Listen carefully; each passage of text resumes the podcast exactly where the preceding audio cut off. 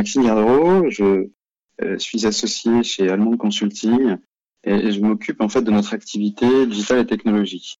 Alors chez, chez Allemande, donc on a à peu près une quinzaine d'années d'existence. Hein, on est un cabinet de conseil qui est basé donc en région parisienne, qui est la fusion de, de deux cabinets euh, Provadis et NetXP, aujourd'hui réunis euh, sous euh, la marque Allemande Consulting et une unique société. Donc environ 150 consultants qui travaillent principalement sur les problématiques de cloud, de cybersécurité et plus généralement de transformation des, systèmes d'information. J'ai suivi de, près, un petit peu comme tous mes, confrères en fait, hein, l'actualité de, la semaine passée, qui a été qui a été largement largement commentée, en particulier sur les réseaux sociaux, mais moi, j'en tire plusieurs, plusieurs enseignements en fait. Hein. Je, je euh, moi, à titre personnel, j'interviens sur des problématiques de, de PRA depuis euh, depuis environ une quinzaine d'années.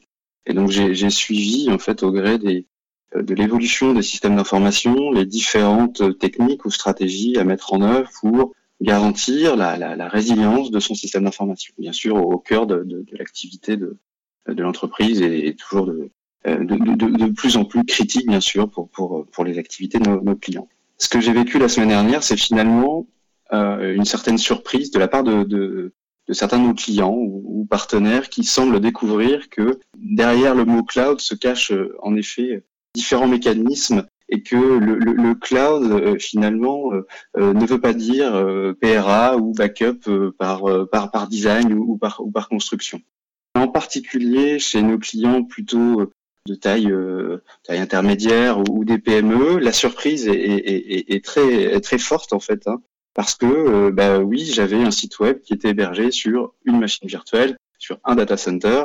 Je me suis jamais réellement soucié des, comment dire des de la stratégie de backup ou d'externalisation ou de réplication de ces données. Derrière le mot cloud, en fait, on, se laisse et on caresse le, doux espoir que euh, finalement, euh, tout ça est, redondé sur de multiples sites et, et donc on, ne court aucun risque. Le sinistre qu'a vécu OVH, euh, qui, qui comment dire, un sinistre que pourrait vivre tous les data centers, bien sûr. On oublie aujourd'hui, on est très focalisé, à juste titre, sur le risque cyber, mais un incendie, ça reste quand même une des pires, un des pires sinistres, bien sûr, pour un, pour un data center que OVH a vécu la semaine dernière. Beaucoup, beaucoup d'autres CSP, euh, Cloud Service Provider, euh, pourrait, pourrait vivre les, les, les mêmes événements. C'est, c'est pas le sujet. La, la, surprise, elle est plutôt finalement dans la lecture d'un catalogue de services, dans, dans la lecture en fait de, euh, des, des, des, des, petites lignes dans les contrats et de la documentation technique. C'est, finalement de, de, de, faire héberger euh, ces serveurs ou ces applications ou ces sites web en tout état de cause et avec la, la, bonne compréhension des, des, des, risques, des risques engendrés. Et, et, là, il y a effectivement une surprise parce que ah bah non, oui, c'est pas infaillible parce que derrière euh, la notion de cloud, euh, la, la, la, disponibilité à 100%, bien sûr, n'est pas du tout garantie. Et, et, et donc, la, d'une certaine manière, la, surprise est d'autant plus forte et la douche est froide. Voilà un petit peu le, le, le déjà le, sentiment, moi, en tout cas, le premier, premier enseignement que j'en retire, si, si vous voulez, c'est euh, euh, cet écart en fait de compréhension dans les catalogues de services, dans le catalogue de services et dans la, la réalité d'un service mis en œuvre euh, vis-à-vis de ces petits clients. Je, je, c'est vrai que je, je, je, cible un petit peu les clients PME qui, qui souscrivent à ces services-là, peut-être sans en ayant moins de euh, moins de moyens, moins de conseils que peuvent avoir d'autres entreprises pour mettre en place bah, des architectures euh, un peu plus un peu, mieux redondées.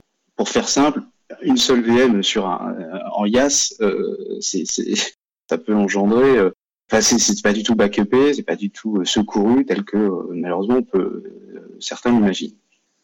La responsabilité de l'entreprise, c'est bien à l'entreprise d'aller s'assurer euh, que le, service auquel euh, elle souscrit est en adéquation avec la criticité de l'application du site web qui va être hébergé. Typiquement, voilà, de, combien de temps je peux me passer de ce site? Est-ce que j'ai besoin d'un backup ou pas? C'est pas une fois, c'est pas un service qui est par défaut, c'est un, service annexe auquel il faut souscrire.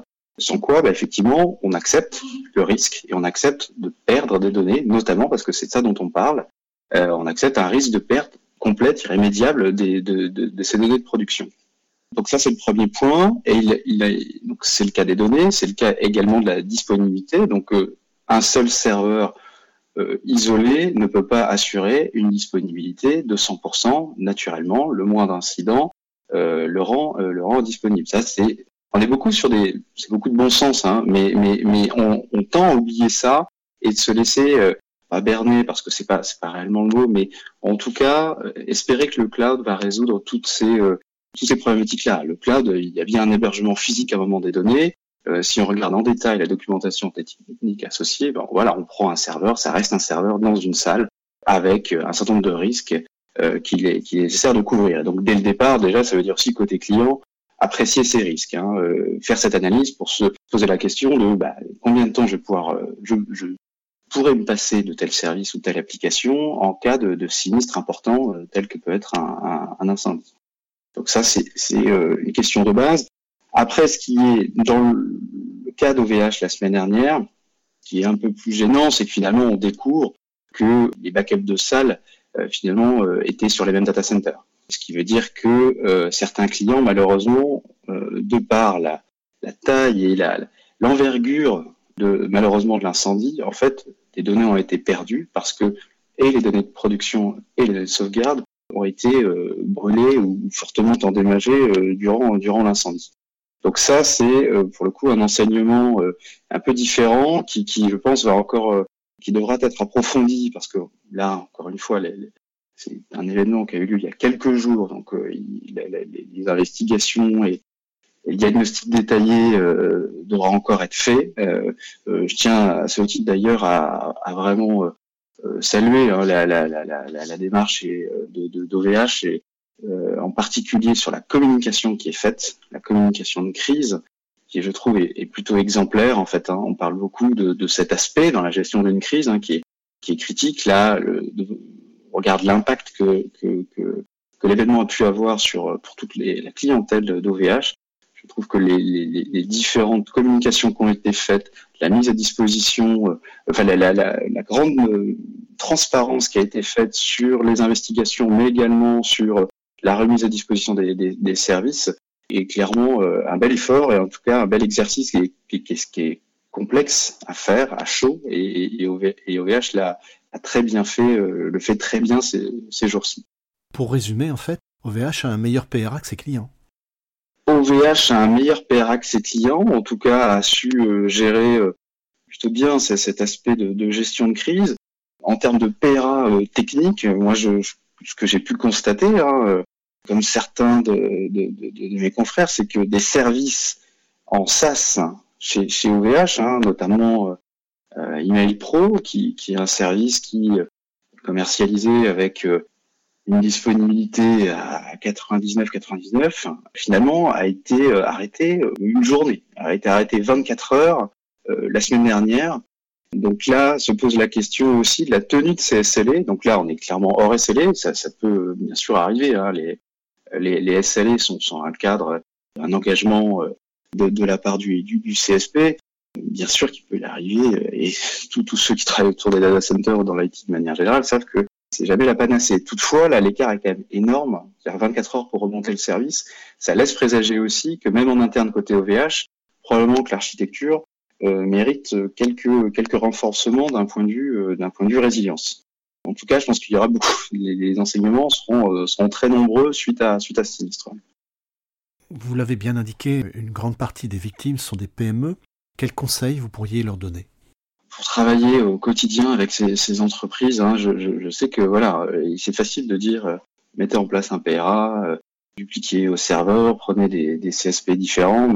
On, connaît tous, bien sûr, que la solution idéale, c'est c'est de, dissocier l'ensemble des rôles, des services dans son architecture, c'est d'avoir de, de, prendre un, un, second CSP. Bien sûr que oui, autant que possible, si quand, c'est possible, il faut dissocier ces rôles-là. Là, on voit très bien, et c'est ce qu'on recommande quand même maintenant fortement à nos clients, c'est que on souscrit un service chez un premier cloud provider.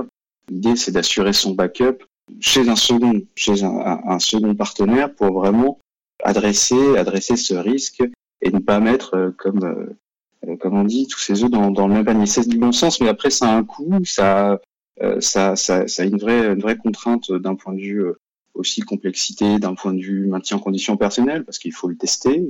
Ça ne veut pas dire que ça fonctionne. Hein. C'est loin d'être le cas. À chaque fois qu'on le teste, on a des mauvaises surprises. Hein. Donc quand on est sur des architectures comme ça, euh, on va dire historiques, euh, où on gère ses serveurs, on gère, on gère ses OS euh, directement, donc plutôt sur du IaaS, il faut, il faut mettre en œuvre ces mécanismes-là. Sinon, ben, je dirais que la logique aussi, euh, c'est aussi progressivement bah, de, de, de, de, souscrire à des services, à, à, à, engager sa transformation en pass ou en SaaS, c'est de c'est d'avoir en fait faire une refonte un petit peu de ces applicatifs dans, dans cette dans cette logique dans cette logique là pour euh, essayer de d'obtenir enfin de, de, bénéficier by design de services plus résilients et pas uniquement euh, faire exploiter enfin exploiter euh, ces applicatifs ou quels qu'ils soient sur un unique serveur comme dans, dans, dans, des, dans des, conceptions qui commencent à être un petit peu anciennes aujourd'hui. Donc, d'intégrer ces logiques d'architecture mais réellement, encore une fois, euh, dans le cloud, on peut, ça peut tout, ça peut tout et rien dire. Hein. C'est largement été euh, commenté aussi par. par c'est bien comprendre en fait ce qui est mis en place derrière et, et pas se, se, se, laisser leurrer en fait par ce simple mot qui ne veut pas absolument pas dire disponibilité. Et là, on, voit avec l'exemple d'OVH euh, la, la, réalité de malheureusement la triste réalité de de, de, de, de cette chose-là.